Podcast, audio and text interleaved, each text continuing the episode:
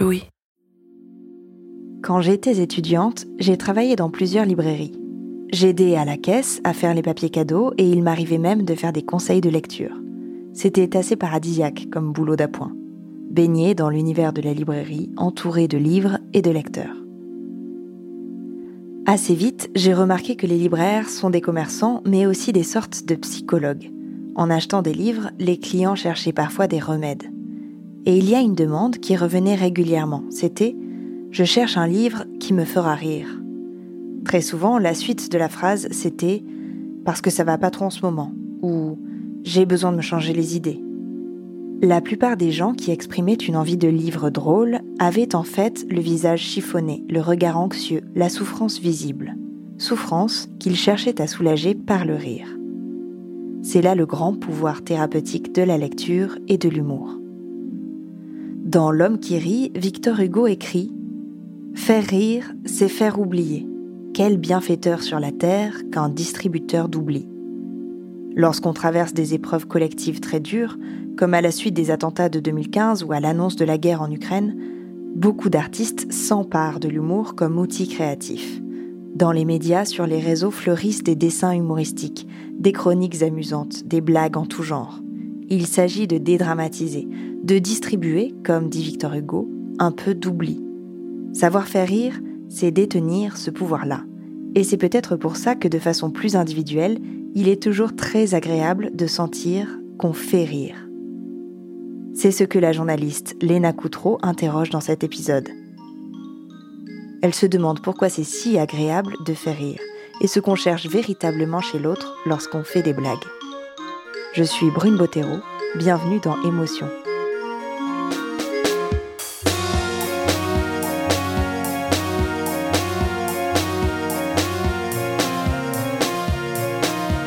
J'aime bien faire rire les gens parce que j'ai envie qu'ils se sentent bien avec moi, et puis parce que ça me plaît que les gens me voient comme une fille rigolote. Je suis la cadette de ma famille. Et quand j'étais petite, à table, on rigolait bien. Enfin, en vrai, c'était surtout mon grand frère et mon père qui rigolaient bien. Parce que ma mère, elle a pas le même sens de l'humour. Et puis moi, il y a aussi pas mal de blagues que je comprenais pas. Mais je rigolais quand même, pour faire la grande. Et puis surtout, je voulais montrer à tout le monde que moi aussi je pouvais faire des blagues. À 7 ans, ça devient un vrai truc pour moi. Je me souviens que j'avais même inventé un système de comptage de points de mes propres blagues.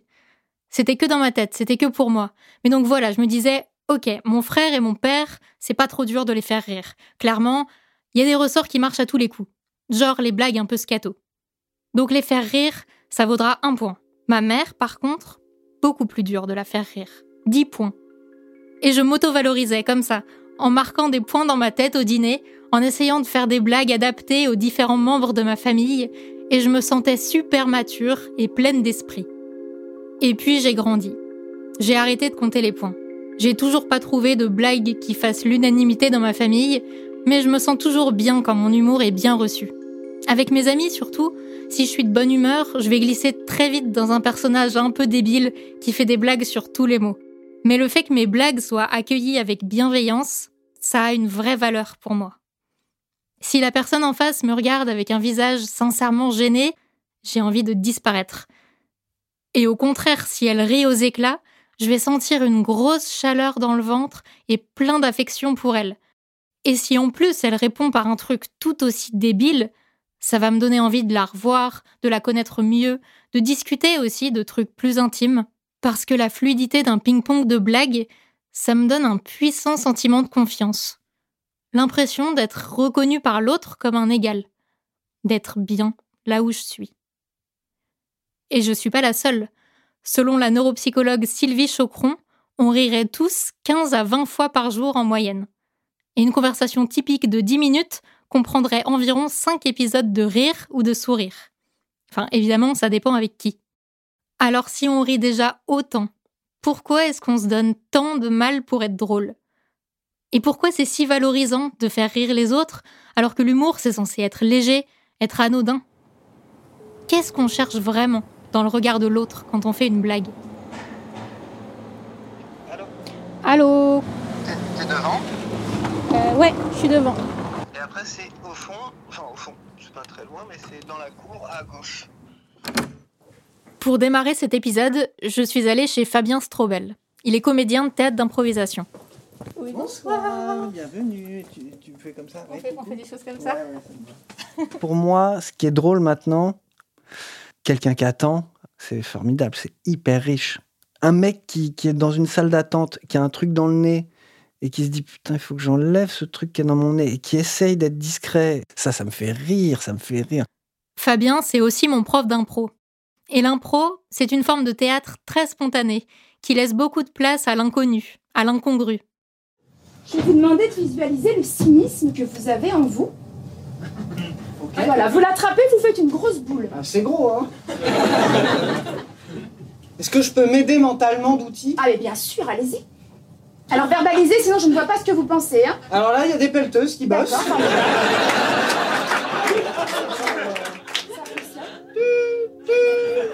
C'est l'art de raconter des histoires, enfin de jouer des histoires plutôt, qui ne sont pas écrites et dont on va inventer les personnages, la trame, les dialogues, voilà, tout en instantané.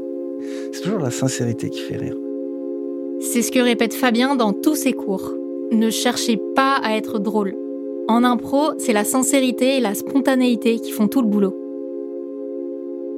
On s'installe dans son salon, au pied d'une collection de mangas et de bouquins de théâtre. Et là, j'ai envie d'en savoir plus sur lui. D'où lui vient ce goût de la scène, ce plaisir à faire rire une salle? Et très vite, Fabien me parle de son adolescence. Quand je suis ado, j'habite euh, chez ma mère, et encore mon père à ce moment-là, dans une cité HLM. L'ambiance chez moi à ce moment-là, elle est très fluctuante. Il y a de l'alcoolisme, euh, il, y a, de la violence. Je suis un peu un enfant un peu timide. Je parle pas beaucoup, je suis assez respectueux, mais je regarde beaucoup, j'observe beaucoup. Et puis à partir de 14, 15 ans, là, je commence à lâcher un peu plus les chevaux. Euh, L'école, c'est pas trop mon délire. Vers 15 ans, Fabien sort de plus en plus dans son quartier. Il retrouve des copains de la cité où il habite, avec qui il forme un groupe de potes. Je sais qu'à l'époque, dans les années 90, pour moi, on est euh, un peu Benetton, tu vois, United Color, quoi. Le quartier, c'est souvent tes amis sont là, ton lieu de vie est là, donc bah, c'est là, là que tout se passe. Je pense qu'au début, on est, on est 3-4, euh, et plus le groupe s'agrandit, plus il y a cette idée de il faut savoir se défendre.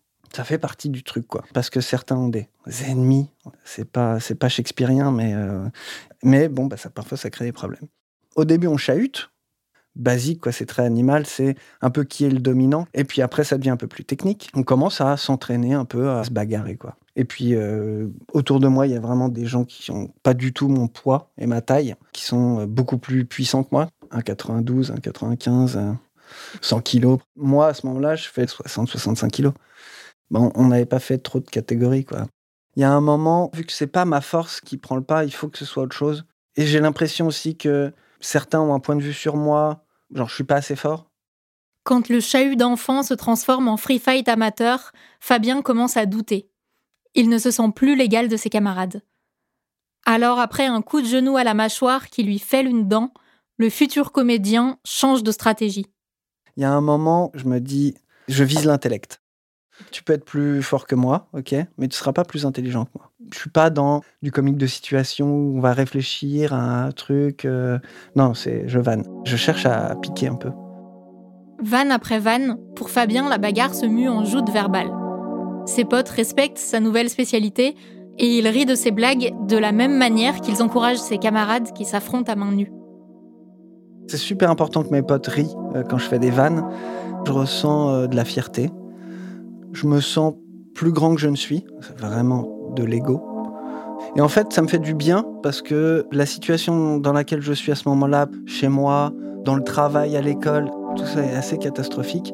Et du coup, de me sentir euh, reconnu, ça me fait énormément de bien. Quand tu es un vanneur dans la vie, euh, il te faut des attaches en fait. Il faut que tu des gens qui t'aient déjà validé, qui vont rire à tes blagues.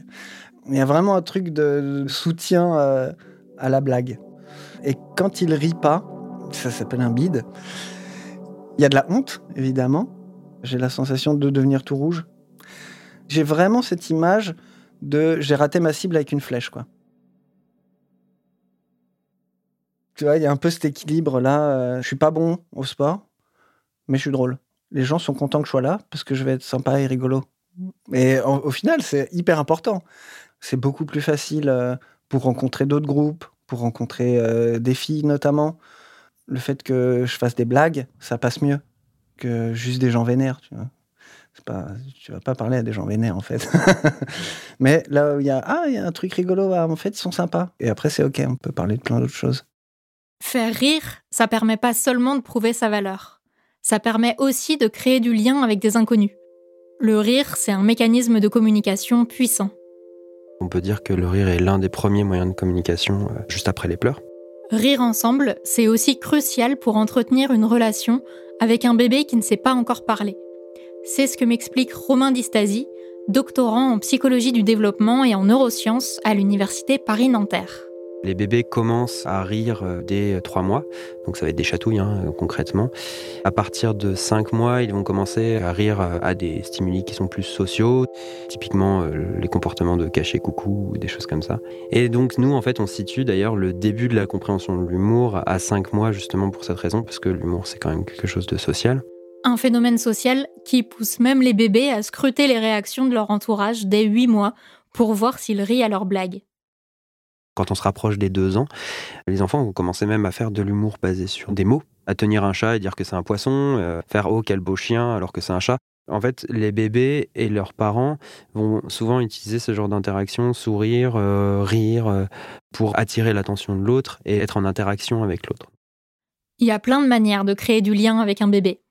Faire des câlins, lire une histoire, et puis rire, sourire ensemble. Romain Distasi m'explique que ces interactions ont permis à notre espèce de se maintenir dans le temps. Parce qu'un bébé tout seul, il a très peu de chances de survivre dans la nature. Par contre, s'il développe des liens solides avec son entourage, ses possibilités augmentent. Évidemment, c'est pas une intention consciente de la part du bébé. Il ressent juste l'envie de faire rire, ce qui consolide sa relation avec les adultes qui s'occupent de lui, ce qui optimise sa survie, donc celle de notre espèce. L'humour, sa fonction principale, c'est d'abord l'interaction, c'est d'abord le social. Romain Distasi dit que le rire apparaît chez les bébés en moyenne vers trois mois. Et là, je me dis, c'est super tôt. Ça veut dire qu'un bébé sait rire avant de marcher à quatre pattes, vers neuf mois, avant de dire ses premiers mots, vers un an, et avant même de se reconnaître dans un miroir, vers deux ans. Alors, si le rire est un mécanisme qu'on retrouve aussitôt chez tous les bébés, ça signifie qu'il n'est pas uniquement lié au conditionnement de la société et de ses normes. Donc est-ce que le rire serait en partie inné, codé dans nos gènes? Est-ce que ça voudrait dire que les animaux dont on est génétiquement proche, ils rient aussi? Le chercheur Guillaume Dezecache, maître de conférence en psychologie à l'université Clermont-Auvergne, s'est intéressé à la communication chez les primates, notamment chez les chimpanzés, les gorilles, les orang-outans et les humains. On a souvent euh, pensé que le rire était euh, le propre de l'homme, sauf que euh, on sait que les rats rient, les souris rient, les grands singes rient. On sait que c'est le cas aussi chez les macaques rhésus et, d'autres espèces de macaques.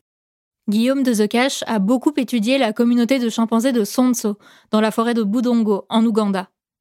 Chez les grands singes, on a vraiment l'impression que c'est un truc qui ressemble à ce que nous on fait, euh, qui ressemble à du rire. Et les occasions dans lesquelles on trouve ce genre de phénomènes vocaux, ça peut être le fait, par exemple, de chatouiller, le fait de jouer. Moi, ça m'est déjà arrivé de voir des chimpanzés adultes se chatouiller et rire ensemble.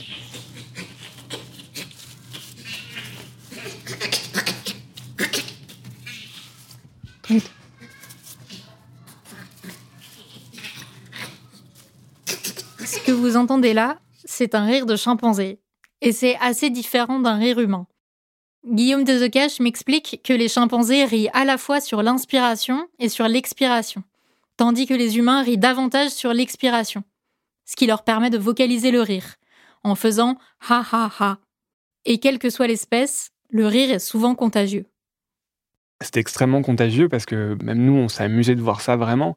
Et donc, ça laisse à penser très fortement que le rire n'est pas du tout un phénomène humain, pourvu qu'on laisse de côté euh, l'aspect humour verbal, puisque si on définit l'humour comme euh, étant basé sur le langage, ouais, seuls les humains ont l'air d'avoir le langage. Donc en fait, bah oui, euh, si on définit l'humour comme étant humain, bah c'est pas surprenant à la fin qu'on trouve l'humour seulement chez les humains. Mais si on a une façon un peu plus générale de définir l'humour comme le fait de créer de la surprise chez l'autre, Bah non, ça, on trouve ça chez plein d'espèces. Moi, j'ai peut-être tas d'exemples de chimpanzés qui créent la surprise chez l'autre en bondissant euh, d'un endroit pour euh, chatouiller quelqu'un d'autre ou euh, le mordre dans le cou, etc. Ça, c'est de l'humour. Ouais, c'est sans doute de l'humour. Après, oui, si on vous dit que l'humour, ça suppose du verbal et que ça ressemble à ce que fait Marina Rollman, oui, effectivement, les, les chimpanzés font pas du Marina Rollman. Le rire et l'humour ne sont pas propres à l'homme. Chez les primates, ça fait plus de 15 millions d'années que c'est un moyen d'interagir avec les autres, de créer du lien.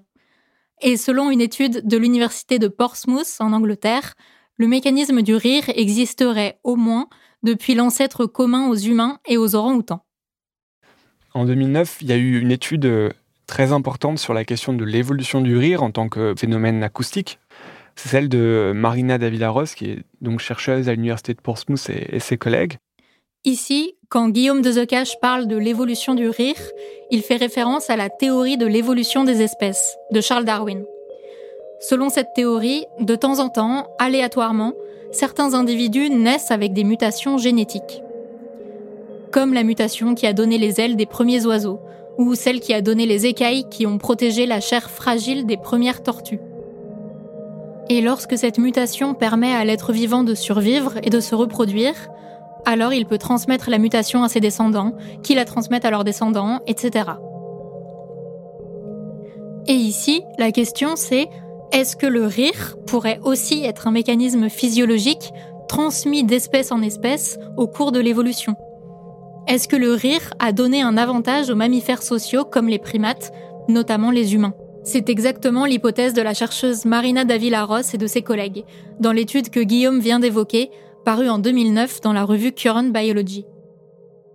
Dans un premier temps, les scientifiques ont enregistré le rire de jeunes orang-outans, de gorilles, de chimpanzés, de bonobos et de bébés humains pour vérifier qu'il s'agissait vraiment du même mécanisme physiologique. Ce qu'ils se sont dit, bah, c'est qu'on va les chatouiller de la même façon qu'on chatouille des enfants humains, on va chatouiller euh, des individus euh, non humains et voir en gros s'ils produisent un son qui ressemble au son que euh, les humains produisent. Ils se sont rendus à plusieurs euh, orphelinats ou à des endroits où il y avait des animaux en captivité qui étaient habitués à la présence humaine. C'est hyper important de le dire parce que on fait pas ce genre de recherche en entrant vraiment de manière intrusive dans la vie d'animaux sauvages. Et ils ont en fait chatouillé ces différents individus. Et ils ont enregistré le son qui était produit en les chatouillant.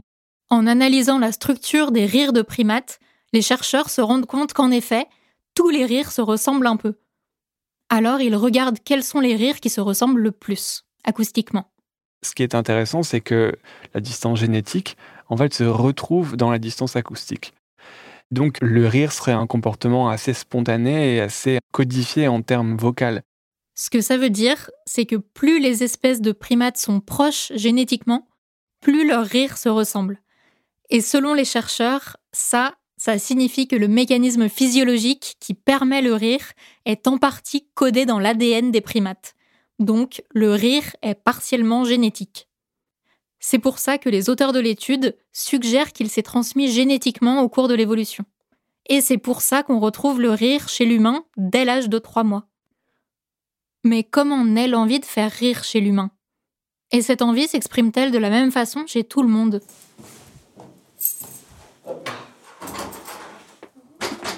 Voilà.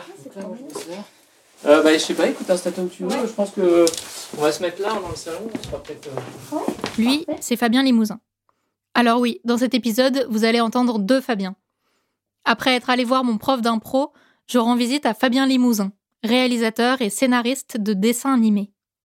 Et avant toute chose, il me confie que même si son métier consiste notamment à inventer des gags, personnellement, il n'est pas très à l'aise à l'oral.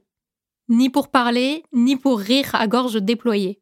Paradoxalement, je, je, je, je ne suis pas très expansif en termes de d'expression de mon hilarité. Je vais pas rire aux éclats, par exemple, ou très très rarement. Par contre, ça ne veut pas dire que je ne trouve pas les choses drôles, au contraire. Dès tout petit, il y a plein de choses qui font rire Fabien, le futur réalisateur de dessins animés. Et dès le début, pour lui, l'humour passe par le dessin. Je suis pas nécessairement un enfant euh, très extraverti. euh, Je suis assez sage. J'ai plutôt euh, le profil premier de la classe. À ce moment-là, assez timide. Le goût du dessin me vient assez tôt. Dès l'âge de 6-7 ans, je commence à faire des petites BD humoristiques. J'apprécie particulièrement les moments où je vois que je, fais un peu rigoler. Le fait de provoquer une réaction me fait me sentir exister quelque part. Enfin, j'ai l'impression que, que je compte. À 15 ans, en seconde, je suis en classe, toujours au premier rang. Je regarde derrière moi et je vois tous les élèves que je connais pas encore très bien parce que euh, c'est le début de l'année. Et je me souviens que je griffonne cette petite BD, un petit strip en quelques cases où l'absence de chute est clairement euh, le gag. Je la fais passer dans la classe comme euh, ces petits messages qu'on se fait passer. Je vois le papier qui passe de main en main et j'observe, j'observe les réactions. Ceux qui trouvent ça vraiment nul mais qui rigolent quand même. Ceux qui trouvent ça vraiment nul qui rigolent pas du tout. Limite qui me regardent, l'air de dire mais pauvre type. Et ceux qui rigolent de bon cœur. Et je crois qu'à ce moment-là, ça me permet d'opérer une forme de tri dans ma tête où je me dis ah bah ceux qui ont rigolé, on va bien s'entendre. Je pense que c'est une façon de me rassurer aussi, de me dire je suis dans un environnement euh, où je connais pas grand monde, j'ai moyen de, de me faire une place là-dedans. À 15 ans, Fabien Limousin réalise qu'il partage bien plus qu'un simple intérêt pour l'humour absurde avec ses camarades de classe. Avant de continuer avec l'histoire de Fabien, je vous propose quelques secondes de pause. Le point commun que j'ai euh, avec les personnes qui sont sensibles euh, à cet humour-là, c'est finalement une forme d'autodérision. Et il y a l'idée de pas se prendre au sérieux et de dédramatiser. C'est vrai que ça me permet de faire des connexions avec des gens euh, qui sont un peu comme moi, assez introvertis, de trouver des quelque part des semblables. En 1997, une étude de l'Université de Waterloo au Canada suggère que les humains qui apprécient un certain type d'humour absurde partageraient aussi d'autres traits de personnalité. Les amateurs et amatrices d'humour absurde seraient moins affectés que les autres par l'idée de la mort, moins autoritaires, et auraient plus tendance à considérer la vie humaine comme une forme de vie parmi d'autres, plutôt que supérieure aux autres. Alors quand Fabien Limousin, le réalisateur, dit que grâce à ses BD, il a trouvé des semblables, c'est peut-être pas qu'une impression. Notre humour nous définirait davantage que ce que l'on pense. Il reflèterait notre personnalité et faciliterait notre compatibilité avec les autres. Et Guillaume de The m'explique que ce qui va conditionner le rire, c'est aussi la confiance que l'on place en l'autre. Ce qu'il y a d'assez spécifique chez les primates, c'est qu'ils vont former des associations avec différents individus. Les chimpanzés aussi ont des amis, avec lesquels ils vont notamment passer du temps à s'épouiller, se chatouiller, comme les humains. On aime bien les papouilles, mais pas celles de n'importe qui. L'action physique, de mettre ses mains dans des parties vulnérables du corps de l'autre, ça suppose de, la confiance en fait. Et donc la confiance, elle vient avec le fait de s'associer particulièrement avec un individu et de développer des relations un peu particulières avec cette personne-là en fait. Si on regarde les chatouilles chez les humains, euh, voilà, on chatouille pas les gens dans la rue. Euh. Selon Guillaume de The si on développe des relations privilégiées avec les personnes qui rient avec nous, c'est parce que le rire est une forme d'exercice physique qui nous fait produire un neurotransmetteur appelé endorphine. Cette molécule, c'est la même que celle qui nous rend légèrement euphorique à la fin d'une séance de sport.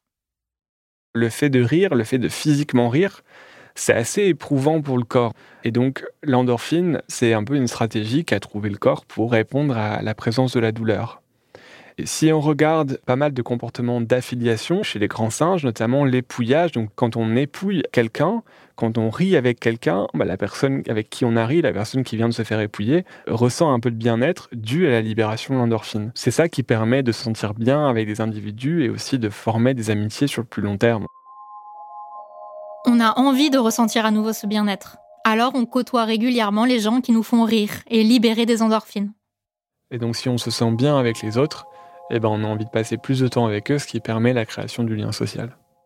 Selon le chercheur, former des amitiés sur le long terme, ça a toujours été indispensable à notre survie. L'une des raisons pour laquelle on est sociaux, c'est que lorsque on est plus nombreux, on détecte plus facilement les prédateurs et que si le prédateur prend une personne à la fois, en fait, on réduit ses chances de se faire avoir. Et donc, chez les humains, c'est hyper important de maintenir la cohésion du groupe. Vivre dans des grands groupes sociaux, c'est crucial pour être efficace face aux prédateurs. Mais dans les faits, un primate a un planning plutôt chargé. Chercher des ressources, se nourrir, copuler, dormir. Et en fait, la question, c'est comment est-ce qu'on euh, laisse du temps pour socialiser, pour maintenir la cohésion du groupe? À mon grand malheur, on ne peut pas passer la journée à se faire épouiller. Selon l'anthropologue et biologiste de l'évolution Robin Dunbar, un primate ne peut passer que 20% de son temps à sociabiliser. Et selon Guillaume de Zecache, l'épouillage n'est pas une assez bonne stratégie pour maintenir la cohésion au sein d'un grand groupe social. Le truc, c'est que l'épouillage, c'est pas hyper efficace au sens où, euh, en gros, on peut épouiller qu'un individu à la fois. Selon les chercheurs, l'épouillage, ça suffit pour maintenir la cohésion dans une communauté standard de 50 chimpanzés. Mais aujourd'hui, un humain moderne entretiendrait des relations avec environ 150 individus, même avant Internet. Alors Guillaume de et Robin Dunbar ont cherché ensemble la taille moyenne des groupes de rieurs chez les humains. Et pour ça, ils ont fait la tournée des bars. On est allé dans des bars, j'étais jeune à l'époque, hein, à Oxford, à Londres, à Calais, là où je suis né, à Lille et à Berlin aussi. Et on a regardé un peu la taille des groupes de gens qui riaient ensemble. Et on s'est rendu compte que bah, on rit avec euh, un, deux, trois, quatre individus euh, maximum. Lorsqu'on s'assoit à table avec neuf personnes, très vite, les petits groupes vont parler entre eux. Et donc, dans ces petits groupes, le rire marche beaucoup mieux et nous permet de créer du lien social. Ce qu'a montré cette étude de Robin Dunbar et Guillaume de Zecache dans les bars, c'est que le rire est environ trois fois plus efficace que l'épouillage pour créer du lien social, puisqu'on peut créer du lien avec environ trois individus à la fois au lieu d'un seul. Et c'est ça qui est super fort dans le rire. Le rire, c'est ce qui permet aux humains de garder de la cohésion dans des groupes plus larges avec le même montant de temps, on peut augmenter considérablement le nombre d'individus avec lesquels on, peut créer du lien social. Grâce à l'humour, on sociabilise avec plus de monde, plus efficacement, sans dépasser les 20% réglementaires de notre budget de temps. Selon les chercheurs, ça suggère que l'humour aurait servi de ciment social chez les primates.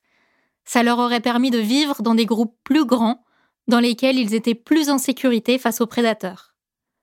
Donc la première fonction de l'humour, ce serait de garder soudés des groupes suffisamment grands pour assurer la survie de chacun. C'est pour ça qu'à l'échelle d'une vie humaine, rire ensemble, c'est souvent crucial pour entretenir des relations. Et ce sentiment d'être sur la même longueur d'onde, ce bien-être procuré par l'humour partagé, ça peut même amener certains à y consacrer leur métier. À 15 ans, ce qui passionne Fabien Strobel, le comédien, mon prof d'impro, ce n'est ni le théâtre ni l'humour. C'est le dessin et le jeu vidéo. Mais il est orienté en BEP comptabilité par la conseillère du collège, qui lui voit un avenir bien plus certain dans cette branche. Tu connais Tortue Ninja? Tu vois Splinter, le sensei des Tortues Ninja? Eh ben, c'est ma prof de compta. Méchante, dure, 512 euh, banques, 514 chèques postaux. Tu vois, c'est ça que j'ai retenu. Mais un matin, je découvre euh, en BEP une option théâtre d'improvisation. Dans ce cours d'impro, Fabien trouve un espace où son humour est mis en valeur. Et très vite, il intègre la troupe d'improvisation de sa ville. Au bout de six mois, il fait sa première scène. Il a 17 ans. Je suis euh, devant 200 personnes, donc des gens que je connais pas. Et en fait, j'ai zéro pression. J'y vais, je m'amuse, c'est trop bien déjà pour la deuxième, je fais ah oui, en fait, il faut remonter sur scène et il faut être performant. Il faut que le public se marre. Ça me tient à cœur de faire rire les gens parce que en fait, ça résonne vachement avec ce que j'ai vécu euh, avec mon groupe d'amis avant. C'est que je me sens fier, je me sens exister. C'est pour moi euh, l'endroit où je suis reconnu. C'est sur scène que je me sens le plus vivant. À ce moment-là, Fabien Strobel décide de quitter les études et commence le théâtre d'impro de manière professionnelle. À 17 ans, Fabien Limousin, le réalisateur de dessins animés, vit lui aussi un moment déclic. Là, je suis en première, en cours d'espagnol. Euh, c'est des cours où on va analyser euh, un dessin de presse, euh, un strip, une petite BD. Et plus on avance dans le cours, et plus, plus ça me paraît bizarre. Je me dis, mais, mais j'ai l'impression que le prof a pas compris la blague en fait. Du coup, je prends un peu mon courage à deux mains parce que je suis toujours un peu introverti et pas très à l'aise à, parler en public. Mais, Mais quand même, là, il y a un truc, je, pense que je peux pas le laisser passer. Je, je lève la main et j'ose dire au prof, mais monsieur, j'ai l'impression que, que le gag, c'est pas ça en fait. Et donc je sors ma version du gag, euh, j'explique la chute, euh, et je vois que dans la classe, les gens commencent à se rallier un peu à ma version. Et alors là, c'est euh, la grande victoire. À ce moment-là, je ressens une fierté à avoir décortiqué, décrypté un gag, et je crois que ça me conforte dans cette idée que les mécanismes de l'humour me parlent énormément en fait. Fabien Limousin découvre que son truc, c'est de décortiquer l'humour. Comprendre ce qui fait rire les autres puis reproduire le mécanisme. C'est là qu'il commence sa carrière dans le dessin animé. En 1998, je suis officiellement euh, animateur et je me retrouve à travailler sur euh, la série euh, Oggy et les cafards, euh, dont c'est la première saison. Je suis chargé de dessiner des personnages dans des positions un peu rigolotes. Et de fil en aiguille, je me retrouve dans un studio d'animation beaucoup plus modeste qui s'appelle Je suis bien content pour moi, c'est un tournant parce que c'est vraiment la première fois que je vais m'essayer à écrire des histoires sous forme de scénario. C'est un déclic.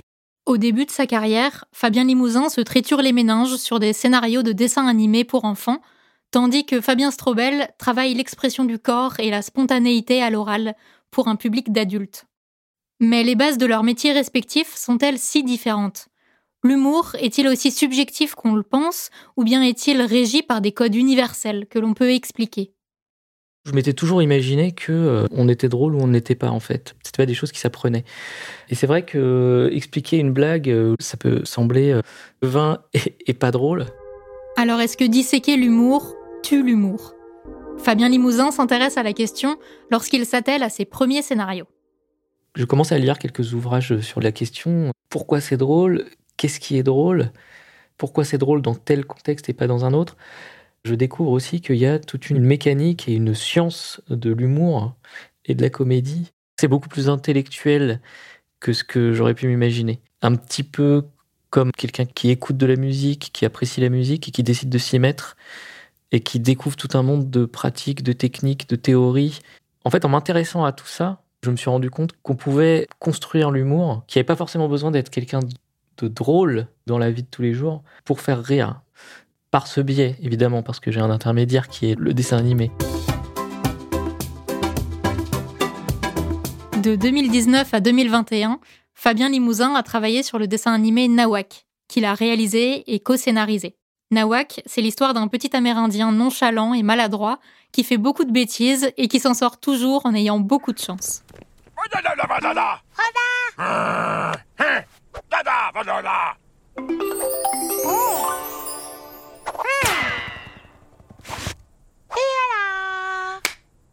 Il n'y a pas de vraies paroles. Les personnages s'expriment en onomatopée, on y entend surtout des bruitages. La série est diffusée sur France Télé, mais aujourd'hui, dans son approche analytique de l'humour, Fabien estime qu'il lui manque un petit quelque chose. On a rarement cette réaction directe du public, on a rarement l'occasion d'être présent quand les gens regardent notre dessin animé.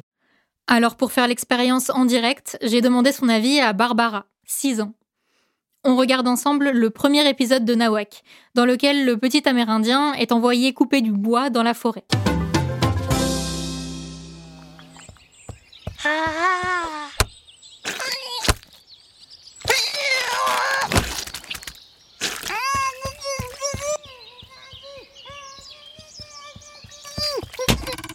Quand t'as rigolé, c'était quand il faisait quoi? Il a essayé de toquer et la résine s'est mise sur le truc pour casser le bois. Et euh, après, il l'a retiré et après, il, il en avait plein partout.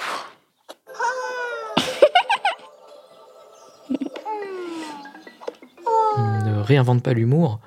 On part de principes humoristiques assez classiques. Nawak euh, veut couper du bois et il se prend une giclée de résine dans la figure.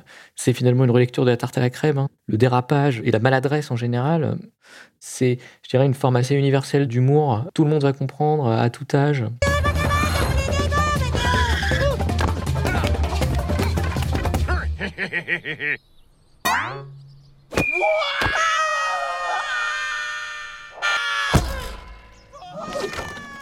Le réalisateur m'explique qu'on appelle ça de l'humour slapstick. C'est de l'humour de situation. Un humour basé sur le corps, qui n'a pas besoin de langage verbal pour être compris. Dans Nawak, en plus de l'humour slapstick, le réalisateur utilise aussi l'humour relationnel, basé sur les caractères des personnages. Dans le premier épisode, au lieu de couper du bois comme son chef lui a demandé, Nawak se met à pourchasser un papillon, qui finit par se poser sur le nez du chef. il suivait le papillon et euh, après euh, il est retourné euh, là où il habitait et après il a touché le papillon et après il est reparti en courant. Et le chef, il, il était comment? Pas content. On a deux figures très contrastées. On a le chef du village et Nawak. Le chef, le petit nerveux qui va s'énerver pour pas grand chose, face à Nawak, à la fois maladroit mais en même temps nonchalant, qui se fait pas de soucis dans la vie.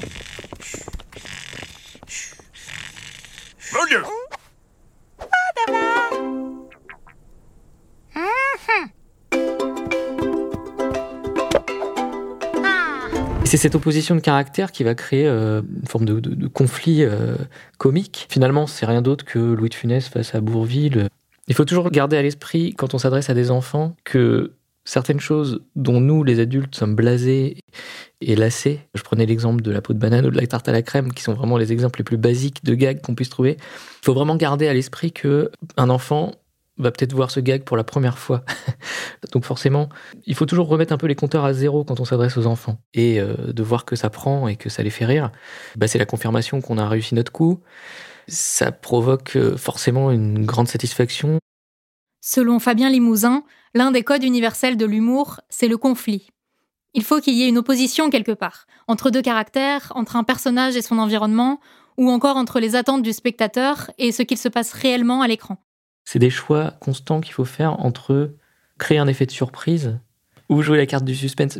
Par exemple, je peux choisir de faire surgir un personnage de sous une table qui va surprendre tout le monde et auquel cas j'aurais créé un effet de surprise qui peut être plus ou moins comique en fonction de ce qui a été installé avant.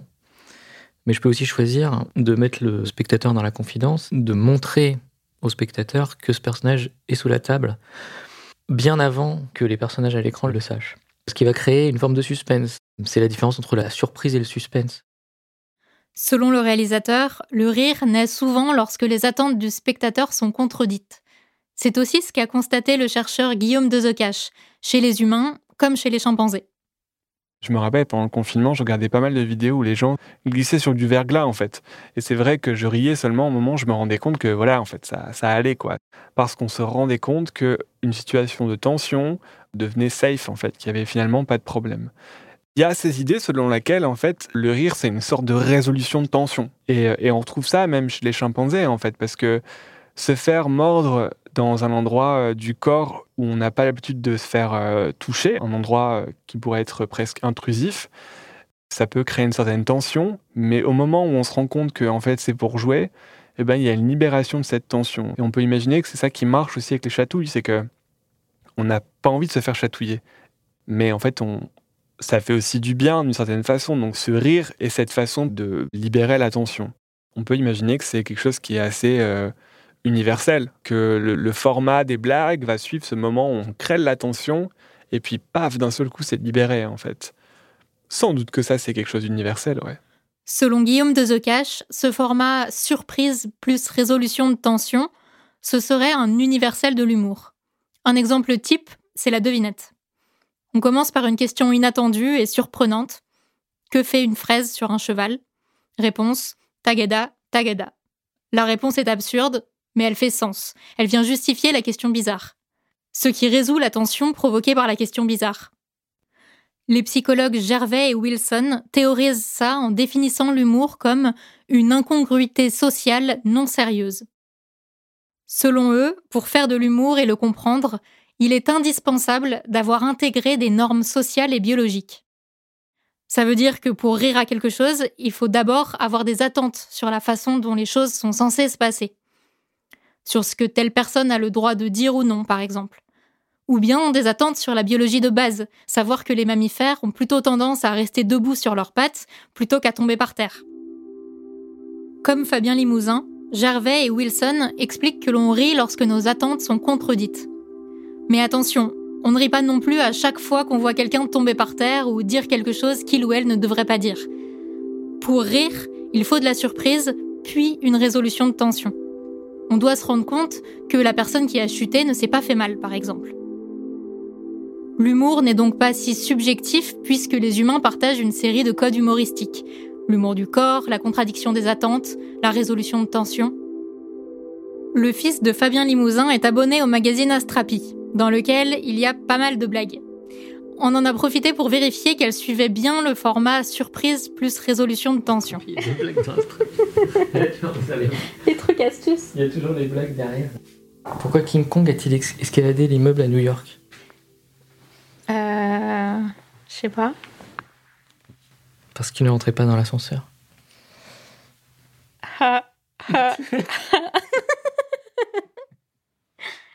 C'est ce que je qualifierais d'humour absurde, c'est-à-dire, euh, voilà, il y, a une- forme de stupidité euh, aussi assumée. Pour le réalisateur Fabien Limousin, l'humour, c'est du sérieux. Mais son approche est sans jugement. Toutes les blagues sont accueillies et sujettes à analyse. Lorsqu'il arrive dans le studio d'animation où il écrit Nawak, il rencontre une nouvelle bande de potes. Ensemble, ils créent un dessin animé parodique et absurde pour les adultes, Fabienne Dupont. Ce qui lui permet notamment de rencontrer des gens qui partagent son humour très absurde, qu'il appelle aussi humour nul, même s'il marche très bien comme avec les BD qu'il faisait passer au lycée. Sauf qu'aujourd'hui, le but n'est plus seulement de s'intégrer lui-même à une bande, c'est aussi d'inclure les autres, en les mettant à l'aise, sans jugement. J'ai parfois l'impression que je convertis des gens à l'humour nul. Enfin, c'est pas tellement que je les convertis, c'est plutôt que je les désinhibe à ce niveau-là. Je pense qu'au cœur de tout ça, il y a quand même l'idée de se sentir à l'aise et que s'autoriser à être nul devant quelqu'un, je pense que c'est c'est un des meilleurs moyens pour moi, en tout cas, de me sentir euh, en sécurité et de mettre les autres en sécurité. L'humour nul de Fabien Limousin contribue en fait à la cohésion sociale dans le studio où il travaille. C'est pareil pour Fabien l'improvisateur. Aujourd'hui, ce qui le fait se sentir vivant, ce n'est plus de vanner les autres, mais c'est de créer du lien, une cohésion avec son public. En fait, quand je vannais les autres, je me vannais moi-même. Parce que je vannais juste l'humain qui fait une erreur. Et je le faisais pour moi me protéger, dans mon ego. Et une fois que j'ai commencé à travailler sur moi, bien après, j'ai attaqué plus l'autodérision. Parce qu'en fait, je suis la même personne que l'autre en face. Euh, je suis aussi humain, je fais aussi des erreurs. Et savoir se révéler dans ses faiblesses sur scène, c'est beaucoup, beaucoup plus riche que de vouloir affaiblir l'autre, pour moi. Donc, l'autodérision et montrer ses propres faiblesses, euh, créer la catharsis de l'erreur humaine, les petits moments de la vie où on rate. Et en fait, ça, c'est hyper poétique, c'est hyper drôle. Et puis, euh, c'est des choses que les gens se permettent pas dans la vie. Tu vois, tu vas jouer un personnage qui rate, et ils vont, ils vont se moquer. Mais en fait, ils se moquent de eux aussi. Clairement, la catharsis, elle est là, quoi. Le comédien Fabien Strobel explique que l'autodérision permet d'entretenir le lien avec le public grâce à la catharsis, ce phénomène qui fédère les spectateurs dans l'expression d'émotions qu'ils ne s'autoriseraient pas d'habitude. Par exemple, pour critiquer les actions d'un personnage. Dans la vraie vie, il est rare qu'un adulte se permette une critique en public. En revanche, les enfants se sentent beaucoup plus libres. Qu'est-ce qui t'a plu? C'était très drôle. Aussi, c'était bien. Est-ce que euh, tu conseillerais ce dessin animé à tes copains? Euh... Moyen. Ce qui est vraiment génial avec la réaction d'enfants, c'est que bah, quand ça leur plaît pas, on le sait. Quand ça leur plaît, on le sait. C'est très franc du collier. Barbara est très franche du collier, mais elle a quand même pas mal rigolé devant Nawak. Et moi qui devais l'enregistrer, à certains moments, j'arrivais même plus à m'empêcher de rire, tellement le sien était communicatif. Un peu comme dans une salle de spectacle, me raconte Fabien, le comédien. Un de mes plus gros spectacles, je crois que c'était 1300 personnes. Quand il y a un rire, t'as vraiment un tsunami d'énergie qui vient du public, quoi. Et ça prend du temps pour que les gens du fond, que la vague arrive jusqu'à toi, c'est hyper chargé, c'est hyper puissant. Il y a un vrai phénomène de contagion. Et je pense qu'il y a encore un truc euh, très euh, humain, très social de tout le monde rit, il faut que je ris. Sans en, sans en prendre conscience, mais juste de je fais partie du groupe.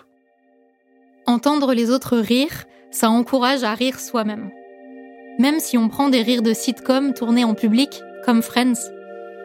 Fabien le réalisateur me raconte qu'il a déjà regardé la série avec et sans les rires. Deux expériences radicalement différentes. Et ce qui était assez fou, c'est de passer de quelque chose de vraiment drôle à quelque chose de quasi angoissant. Des blagues ou des répliques que je trouvais hilarantes avec les rires tombaient complètement à plat. Comme si mon rire à moi était conditionné par le fait que d'autres personnes rigolent. Nous sommes tous des primates. Et si le mécanisme du rire est si communicatif, et s'il a si bien fonctionné au cours de l'évolution pour maintenir la cohésion au sein de grands groupes sociaux, c'est parce qu'un primate qui rit avec ses congénères se sent bien avec eux. Et c'est un cercle vertueux. C'est ce sentiment de bien-être et cette proximité sociale que l'on poursuit quand on cherche à faire rire autrui. J'ai envie de faire sourire, j'ai envie de faire rire, j'ai envie que les gens me regardent en étant contents et se disent Ah, j'aimerais bien être son ami. J'ai besoin qu'on m'aime et je pense avoir choisi ce métier notamment pour ça, pour être aimé des gens. C'est vraiment. Euh, je pense tout est relié à ça. Si ma mère euh, rit, bah elle m'aime, c'est ok. c'est aussi simple que ça. J'ai beaucoup ri en travaillant sur cet épisode même avec les intervenants que j'avais jamais rencontrés. Avec Fabien Limousin, on a terminé devant Astrapi, en mangeant de la brioche au chocolat. Je vous mets une dernière blague pour la route. Peut-être que tu la connais. Bah vas-y, vas-y. Tu sais pourquoi il euh, n'y a plus de mammouth Non. Parce qu'il n'y a plus de papoute. Excellent. Est-ce que ça fonctionne? Et eh bien justement, c'est un très bon exemple. Rupture euh, entre les attentes et l'explication finale. Je m'attendais à une explication scientifique, pratique, matérielle, mais finalement, la rupture, elle a lieu sur le fait que elle est presque musicale en fait. On joue sur l'allitération. Alors après, on pourrait dire mammouth, euh, maman, euh, papoute, papa, peut-être, mais la rupture a lieu parce que on s'attend à tout sauf à quelque chose d'aussi simple. Je pense qu'on peut analyser, décortiquer, mais il y a aussi des choses qui sont de l'ordre du feeling. Il faut quand même se le dire, quoi. Et ça, ça reste assez mystérieux pour moi, bien sûr. Selon Henri Bergson, philosophe français du XXe siècle, le rire est d'abord un opérateur de communauté. Et dans son essai Le rire, paru en 1900, il écrit Rien ne désarme comme le rire. Pour lui, le rire permet de se montrer tel qu'on est vraiment, à nu, désarmé. Et pour maintenir la cohésion dans un groupe, il est nécessaire de se montrer désarmé, de dévoiler sa personnalité. Comme l'ont dit le chercheur Guillaume de Zecache, le comédien Fabien Strobel et le réalisateur Fabien Limousin, se laisser épouiller ou chatouiller, pratiquer l'autodérision ou bien l'humour nul, c'est se montrer vulnérable. Mais c'est agréable, alors on recommence. On enchaîne les combats de chatouille avec nos frères et sœurs, les ping-pong de blagues avec nos amis, nos collègues, parce que rire et faire rire, ça nous donne un sentiment d'inclusion et de la valeur. Parce que le rire, c'est l'un des rares contextes où se montrer vulnérable, c'est agréable. Et parce que c'est en riant que l'on tisse des liens avec nos semblables, au moins depuis notre ancêtre commun avec les orangs-outans.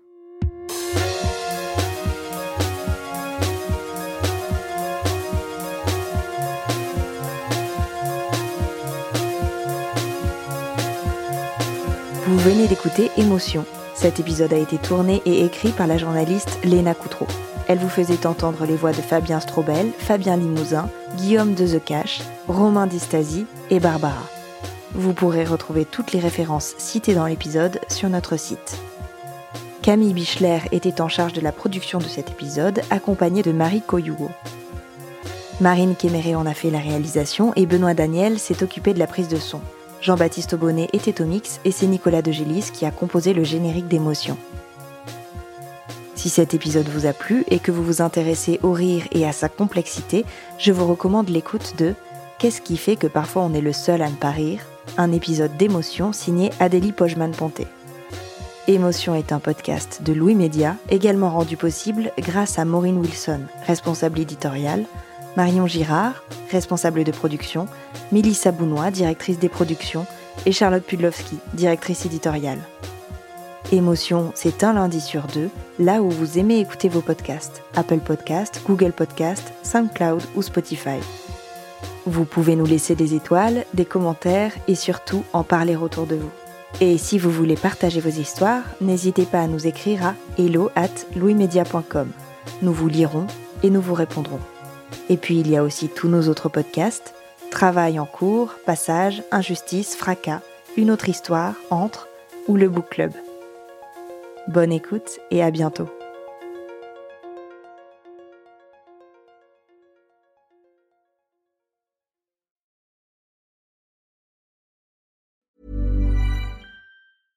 This message comes from BOF sponsor eBay. You'll know real when you get it. It'll say eBay Authenticity Guarantee. And you'll feel it. Maybe it's a head turning handbag, a watch that says it all, jewelry that makes you look like the gem, or sneakers and streetwear so fresh every step feels fly. eBay gets it. So look for the blue check mark next to that thing you love and be confident that every inch, stitch, sole, and logo is checked by experts. With eBay Authenticity Guarantee, you can trust that feeling of real is always in reach. Ensure your next purchase is the real deal. Visit eBay.com for terms.